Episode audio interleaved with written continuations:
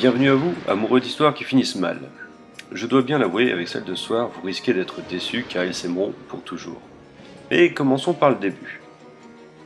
Lorsqu'un playboy promoteur immobilier veut faire construire un complexe hôtelier sur un terrain qui se révélera un nid à sable mouvant inapte à la construction, afin d'avoir le soutien financier nécessaire, il tente de séduire une riche héritière mais échoue.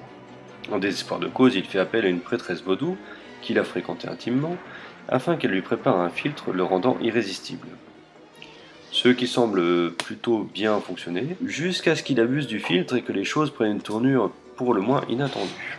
Et pour réaliser cet épisode, ils ont fait appel à Chris Wallace, un expert en SFX et notamment en maquillage, qui a déjà officié dans la série sur l'épisode L'échange. On lui doit aussi les SFX de La Mouche, Gremlins et Star Wars épisode 6. C'est un très bon artisan qui s'essaye à la réalisation avant de réaliser lui-même et il réalisera un tout petit peu plus tard donc La Mouche 2.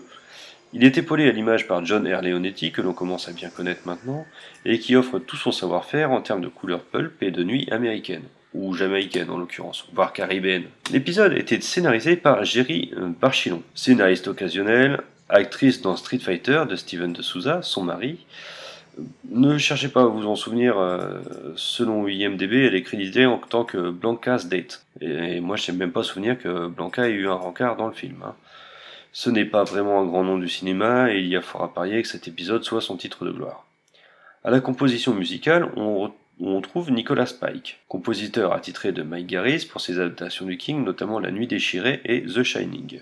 Quant au Playboy, il est incarné par euh, D.W. Moffett, un acteur vu principalement dans des téléfilms ou des séries comme Superflick, mais aussi un tout petit peu au cinéma, dans Chute libre où il incarne le détective Decker. Et maintenant, eh, la petite note. Le casting 2, bon, plutôt correct, mais un petit peu fade. VF3, on a vraiment une très bonne adaptation, assez savoureuse et un très bon doublage.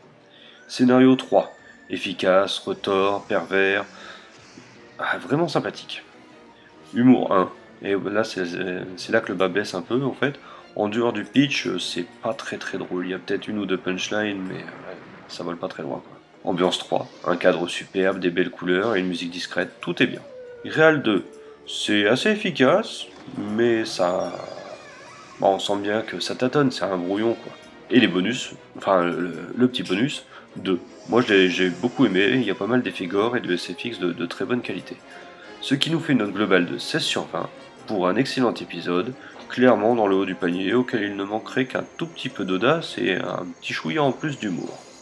Et comme toutes les semaines, je vous invite à aller le savourer sur le champ, et vous souhaite un bon épisode. À la semaine prochaine. Salut